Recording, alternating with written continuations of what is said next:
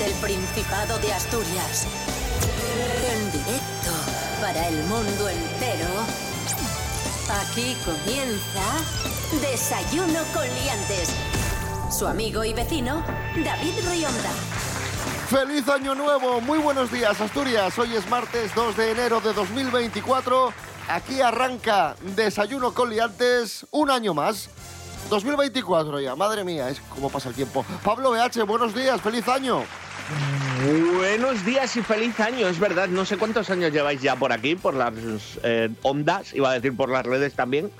Pero bueno, bien, bien. Un año más que me dejáis volver. Qué contento estoy. No mucho, no. Sobre todo muchísimo. Grandísimamente mucho. Rubén Morillo, buenos días, feliz año. Buenos días, David Rionda. Buenos días, Pablo BH. Buenos días a todos y todas. Feliz año. Sí, señor. 2024. A ver cuánto tardamos en acostumbrarnos a decir el año bien. Porque, y, y esto ya tenemos que ir pidiendo perdón por adelantado.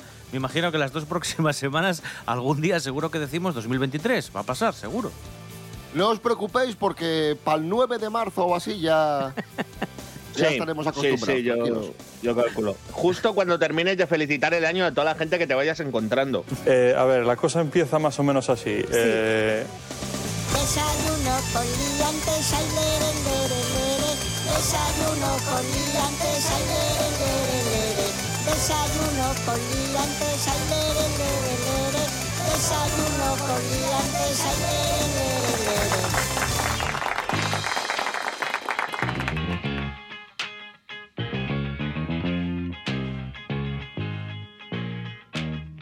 Año nuevo, predicciones y rituales. Uy. Nos vamos a Perú. Uy.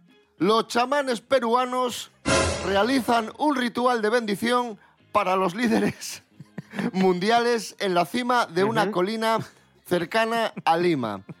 Han Bien. danzado, han tocado instrumentos andinos y han bendecido fotografías de Vladimir Putin, de Joe Biden,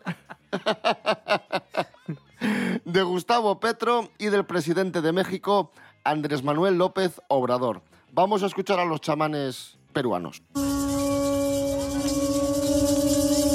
Ahí están, danzando y llevando a cabo ese ritual. Ay, a ver qué canción cantan.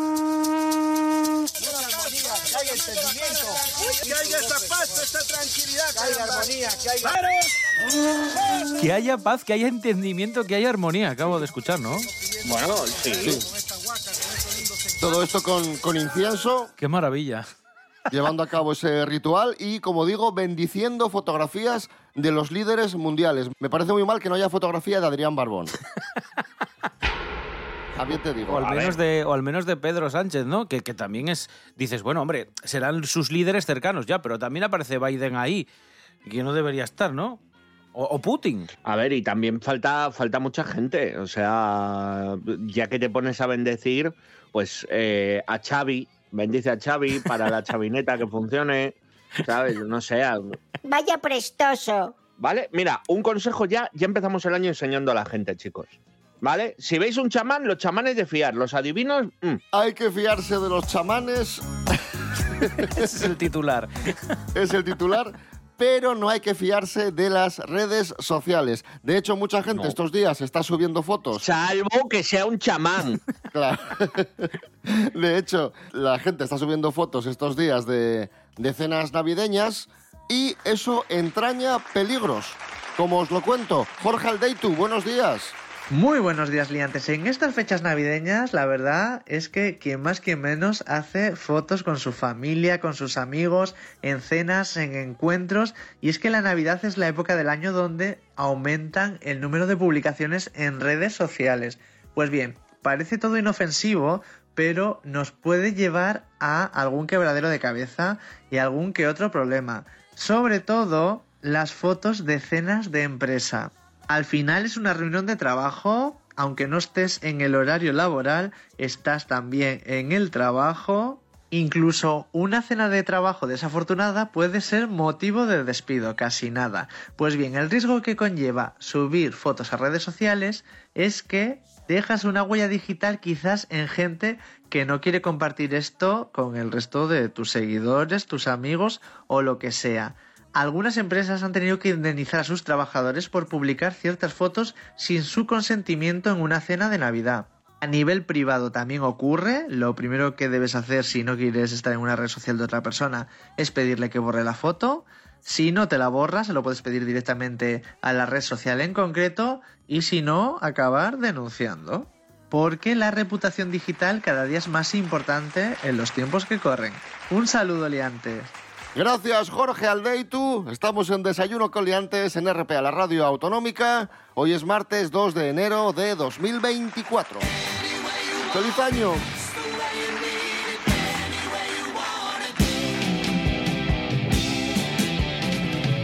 Vamos con la noticia más viral del momento. Una joven hace el recuento de sus ligues del año delante de sus padres. Es una usuaria de TikTok llamada Carla Baquedano y compartió este vídeo que, como digo, es de lo más viral de la plataforma y hace un recuento de sus conquistas amorosas en 2023. Escuchamos. ¿A cuántas personas les he comido la boca? Trece. Ann, Heavy, es broma. Tres, ya lo sabía. Soy más mocegata de lo que pensáis, o así. Eh, mayo, Y esto junio, Rubén Morillo julio, es delante de sus padres. Sí, pero por favor, eh, no le- que, no le pongan llamamiento a los chavales, no le pongáis el filtro ese de voz porque no se Horrible. entiende un pito. Jolín. Horrible. Y, y es Pensáis divertido, que sois ¿eh? graciosos, pero, Y- pero y- sois gilipollas. Pero Perdón, fatal. perdón, perdón, perdón, que este año iba a empezar de buena onda. No empecemos. De buen rollo. Pero sí, es, es la muchacha para que sepáis un poco cómo es la escena, con una, un ordenador creo que es, y eh, padre a un lado, madre a otro, y tiene una especie de PowerPoint en el que ella ha hecho sus gráficas, sus datos, y ha analizado todos los ligues, todas las conquistas que ha Y tenido. los, pa- y los padres flipando. Claro, claro, porque algún susto se llevaron, ¿eh? ¿Qué tal os fue el 2023? Digo, dos- sí, el 2023 a vosotros. ¿Qué tal? ¿En qué? ¿En qué? ¿En general? ¿En qué? Eh, bueno, dejémoslo, sí, mejor. Muy Mejor. Ya, ya, ya veo Mejor. que muy triste, ¿sabes? Que, que para un, pa' un PowerPoint no, no nos da. No. A lo mejor un- una nota del móvil o, o- o- o un, Un, post, un estado sí, de. WhatsApp. o WhatsApp.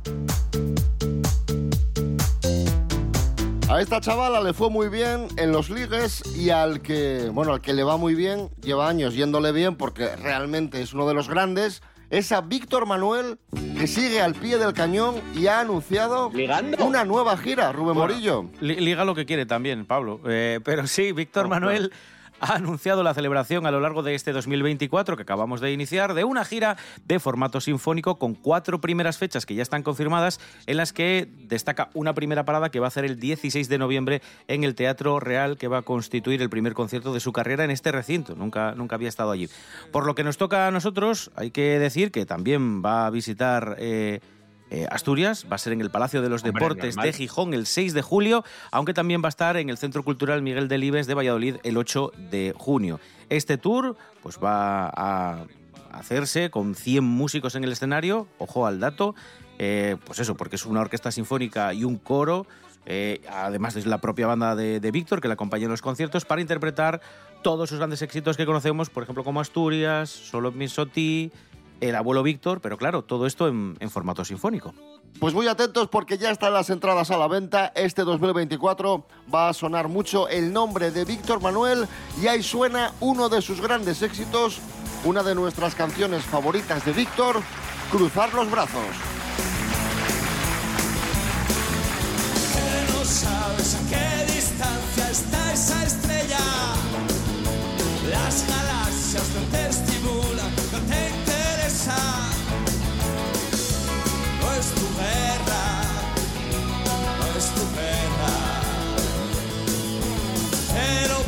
piensas que esos meses son robados.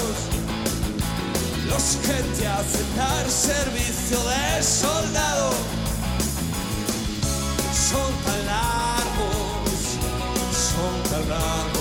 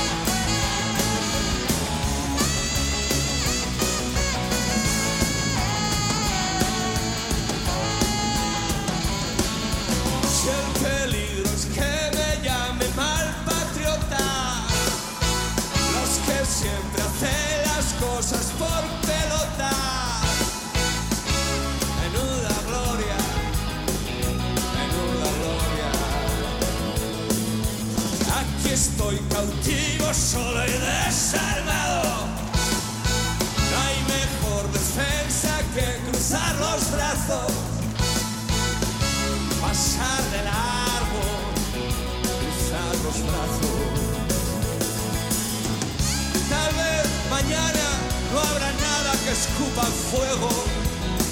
Y el que se invente el tirachinas le colgaremos. Reposaremos nuestra miseria en un caldo espeso. Quizá ese día todos seremos tontos o ciegos. Continuamos en este primer desayuno coliantes de 2024, hoy martes 2 de enero, y nos vamos a, a Chile con una demanda muy peculiar, porque Vamos Lucasfilm, la empresa que pertenece a Disney, los de la Guerra de las Galaxias, han demandado a una empresa de autolavado de Chile por plagio mm, de la Guerra de las Galaxias, de Star Wars precisamente. Pablo BH, ¿cómo es esto? Pues mira, os lo voy a contar. La empresa de autolavado de coches, que está afincada en Chile, se llama Star Wars, ¿vale? No Star Wars, ¿vale? Que sería la guerra de las galaxias, esto sería eh, el lavado de las galaxias. ¿Qué pasa? Que en las redes sociales de esta empresa se han visto a los empleados pues disfrazados como Chihuahua, o las tropas imperiales, Boba Fett, eh, Darth Vader, Cassian Andor, vamos, personajes de la franquicia. Así que han llegado los abogados de Lucasfilm y han dicho, oye, que estos son nuestras imágenes y nuestros derechos de autor y queremos el dinero. ¿Qué pasa?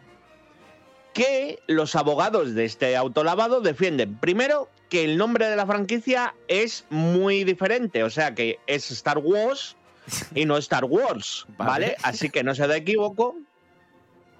Y segundo, que los derechos de autor de Lucasfilm incluyen juguetes, muebles y bebidas no alcohólicas y no dicen nada de la limpieza de autos. Así que Bueno, esto es su- un poco morro, ¿eh? Porque además el Star Wars o está representado con la tipografía de Star Wars. Eres un cara dura impresionante. Sí, sí, o sea, a ver, eh, es mm, se parece mucho. Se parecen mucho, pero claro, eh, no hay derechos de Star Wars, perdón, de Star Wars para el lavado de coches. Así que han encontrado ese vacío legal, se van a agarrar.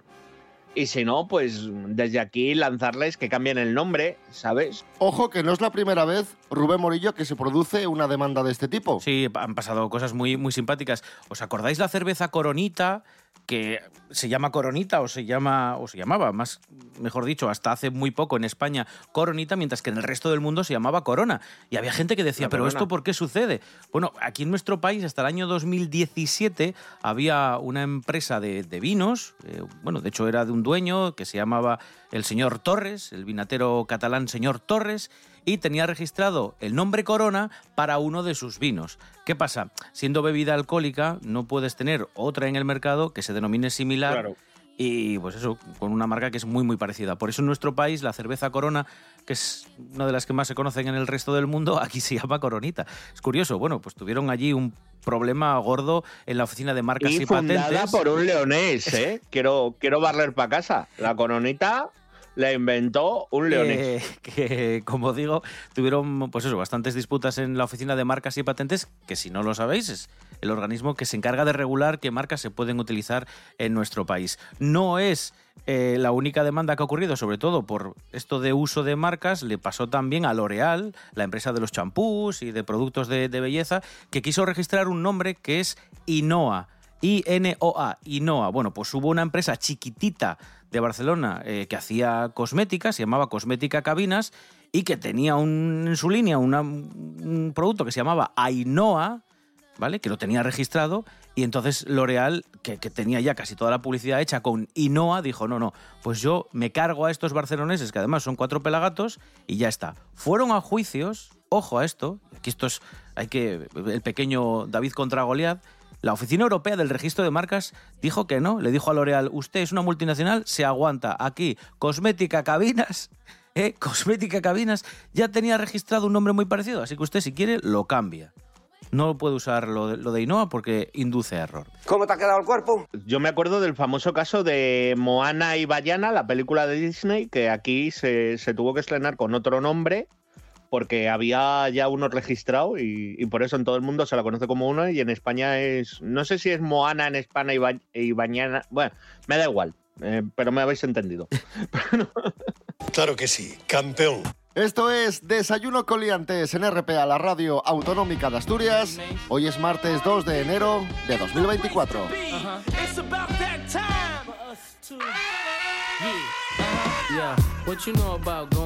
Estos días se siguen haciendo muchísimas compras, compras navideñas, compras de regalos, que tenemos todavía fechas importantes por delante. Y ojo con las compras online, porque muchas llegan con problemas. Pablo Pérez, buenos días. Buenos días, liantes. Pues sí, David, los problemas más habituales suelen ser retrasos en la entrega e incluso productos diferentes o dañados.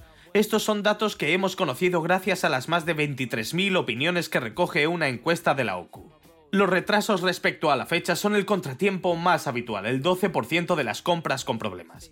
Pero según la OCU no son los más graves, ya que estos tienen que ver con productos que lleguen dañados, que son el 8%, que son distintos a los descritos, otro 8%, o que sencillamente nunca llegan, el 6%. No obstante, en caso de problemas consideró que no suele haber excesivas dificultades para devolver el producto y obtener el reembolso de la compra. Y además, no todas las tiendas online sufren los problemas con la misma frecuencia. Por el contrario, es más difícil encontrar problemas en las webs especializadas en ropa y deportes. Pues ahí os dejo la noticia. Un abrazo, liantes. Gracias, Pablo Pérez. Problemas en las compras online y problemas en las donaciones de sangre, porque siguen haciendo falta donantes de sangre en Asturias. El perfil demandado entre 18 y 30 años. Su escasez se nota especialmente en el occidente asturiano, con una población altamente envejecida. Lo asegura Miguel Ortega, médico de hemodonación. En zonas eh, más envejecidas donde hay menos gente joven, eh, eh, evidentemente hay pocos personas disponibles para, para donar.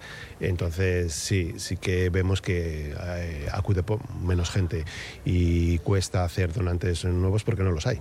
La formación en los colegios y en los institutos es, es fundamental, algo que vean normalizado y que sea cotidiano como una actividad más, debería eh, yo creo que es una parte fundamental ¿no? para concienciar a las, a las personas de que es algo necesario.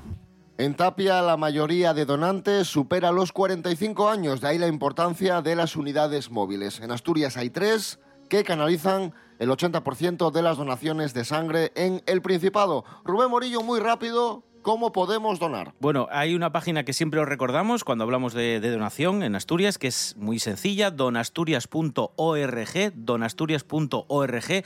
Es una página donde viene toda la información y además viene con una sección perfectamente rotulada, donde donar. Ahí podéis consultar los puntos móviles, que ya sabéis que es este autobús eh, equipado para que podáis donar y que va viajando por toda la geografía asturiana, además, como siempre, de los puntos fijos que os, que os recordamos eh, habitualmente. Mira, por ejemplo, si alguien quiere donar esta semana, hasta el viernes, el autobús este que os digo, que es el punto móvil, va a estar en Pola de Siero, ¿vale? En la plaza del ayuntamiento. Y la semana que viene, ya empezando el 8, se va a estar moviendo. Por ejemplo, el lunes va a estar en Caborana, el martes va a estar en Tudela-Beguín y luego, por ejemplo, de miércoles a viernes va a estar en Moreda, justo en la plaza de la iglesia. Lo podéis consultar, como digo, todo en donasturias.org y además ya sabéis que Oviedo, Gijón y Avilés tienen puntos fijos, asociaciones para que podáis donar, locales perfectamente habilitados que abren prácticamente todos los días. Como digo, donasturias.org. Gracias Rubén Morillo por esos consejos y gracias Pablo BH por haber estado con nosotros. ¡Feliz año! Gracias, gracias por empezar el año a vuestro lado. Y nada, pues eso, gente, donad sangre, eh, fiaros de los chamanes y hacer un recuento de los legues que habéis tenido. Breve resumen de lo que hemos hecho hoy. Pues hasta luego.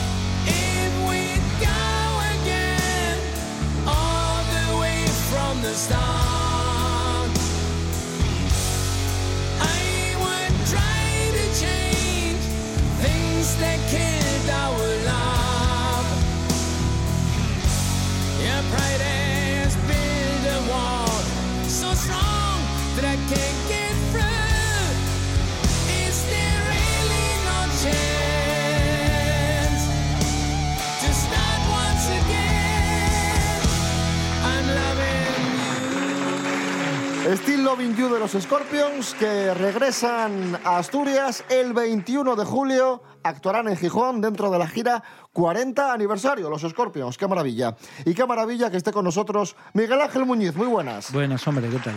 Y Fernando Álvarez. Muy buenas. Muy buenas.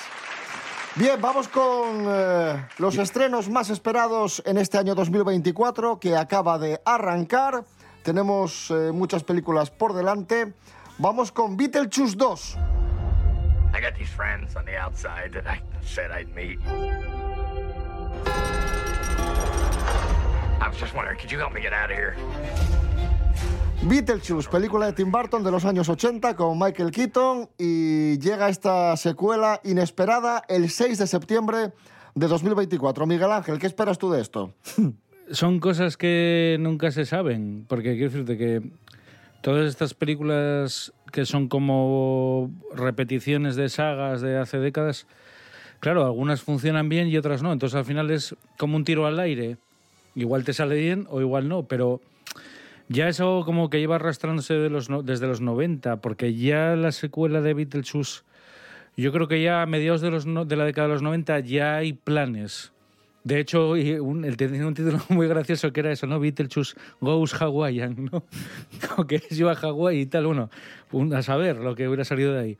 Pero son cosas, ya te digo, yo creo que como muy fuera de contexto ya y no sé hasta qué punto a los nostálgicos a, lo mejor, pero no te van a dar, ese es el problema, es como Star Wars. La gente sigue cayendo una y otra vez, ¡ah! Joder, es que es una mierda nuestra. Claro, pero es que lo bueno, lo que viste en los 70, olvídate, eso no va a volver. Joder. Y con Beetlejuice es del 87, pero da igual, ¿no? ¿Estás sintiendo, Fernando? ¿Estás de acuerdo? Estoy totalmente de acuerdo. Lógicamente no vamos a tener la- las- los grandes blockbusters de los 80, no, no van a renacer ahora mismo, todo está inventado. El problema es la falta de creatividad que hay ahora mismo en el cine y en la música. Sí, señor. Todo está inventado. Se, se vuelve siempre sobre lo mismo. Y quizá también porque la culpa no es ni de los artistas ni de los creadores. La, la- la culpa, por decirlo de alguna manera, es de las empresas audiovisuales que ven que la nostalgia es un filón. Entonces van a tiro hecho. Es la marca, es la marca lo que vende. Las últimas películas de Cazafantasmas, para mí, me han dejado muy frío. La, la versión que hicieron hace cuatro o cinco años, que eran las Cazafantasmas, Sí, a mí eso no me gustó no me gustó nada. Nada. Era lo mismo, pero... ¿Y te gustó, y te eh, gustó la otra? Con chicas. la- Y, y la, la nueva- última... A mí esa no me a mí, a mí disgustó. esa no me disgustó tanto. No me disgustó porque fue un poquito más oscura. Quizá fue menos comedia, le dieron... Más un- respetuosa con la saga original también. Efectivamente, creo que vuelve ahora también, ¿no? Sí, de hecho, vamos a hablar ahora de, Sí. de Cazafantasmas 4, que se estrena en marzo de 2024. Primera vez en la historia de Nueva York, Ha habido muertes por congelación en pleno julio. ¿Qué es? El escalofrío mortal. Quiero ser positivo, porque soy muy ochentero, pero Sí, hombre, siempre tienes alguna a lo mejor que... Y seguramente que, que recoge parte, pero es que es lo que te digo, es como cualquier franquicia de, que intenten traer ahora. Va a ser muy complicado que te den algo igual que lo que tú viste. La, la gente que tiene nostalgia de eso, que es verdadera nostalgia, no es falsa nostalgia. No, porque parece ellos en los 80. No son niños en bicicleta, los 80. Es otra cosa. Entonces ahí la gente que es nostálgica de eso no le dan gato por liebre. Reconoces algo y de- joder, mira, esto es un guiño tal, pero pero sabes que te están estafando porque "Ah, esto es muy. No. No es tan ochentero como me está. No, es verdad. Y, sí, sí, sí, te están haciendo una, una copia. No no es lo mismo, no es lo mismo el original que una fotocopia, aunque sea en color. Miguel Ángel, hablando de que tú has dicho muchas veces que, que Ridley Scott te debe dinero, Sí, bueno, mucha gente me debe dinero. Nolan, Ridley Scott. el 22 de noviembre de este 2024 que acabamos de estrenar, llega Gladiator 2. Lucius steps into the spotlight of destiny. We are the sons of Rome. Let us show them what we're made. No cabe, no cabe duda que desde el punto de vista técnico seguramente está mucho mejor que la primera, porque la técnica y los efectos especiales, la producción ha, ha mejorado con creces. Tú decías que Russell Crowe en la primera parte muere. Bueno, es que en esta segunda parte no estaría en condiciones de meterse otra vez en la, en la piel del gladiador. Tiene que ser una armadura muy holgada. Y con, eh, con, con Denzel Washington eh, decías que, que va a interpretar el papel, ¿no? Él hace, de- hace de otro, De otro gladiador. gladiador. Ajá. Pero Russell es, es que a mí Claro, me parece buenísimo. claro. Russell. Denzel Washington es un actor, no vamos a ponerlo ahora en cuestión, un, un grandísimo actor, pero no sé, no lo veo, no lo veo en ese papel. Entonces, Equalizer Roma o algo así, tío, ya está. Pe- Pero es que, sin, quiero Misión Roma. que en- yo entiendo la necesidad de ganar más dinero y entiendo que se mueve todo por ahí.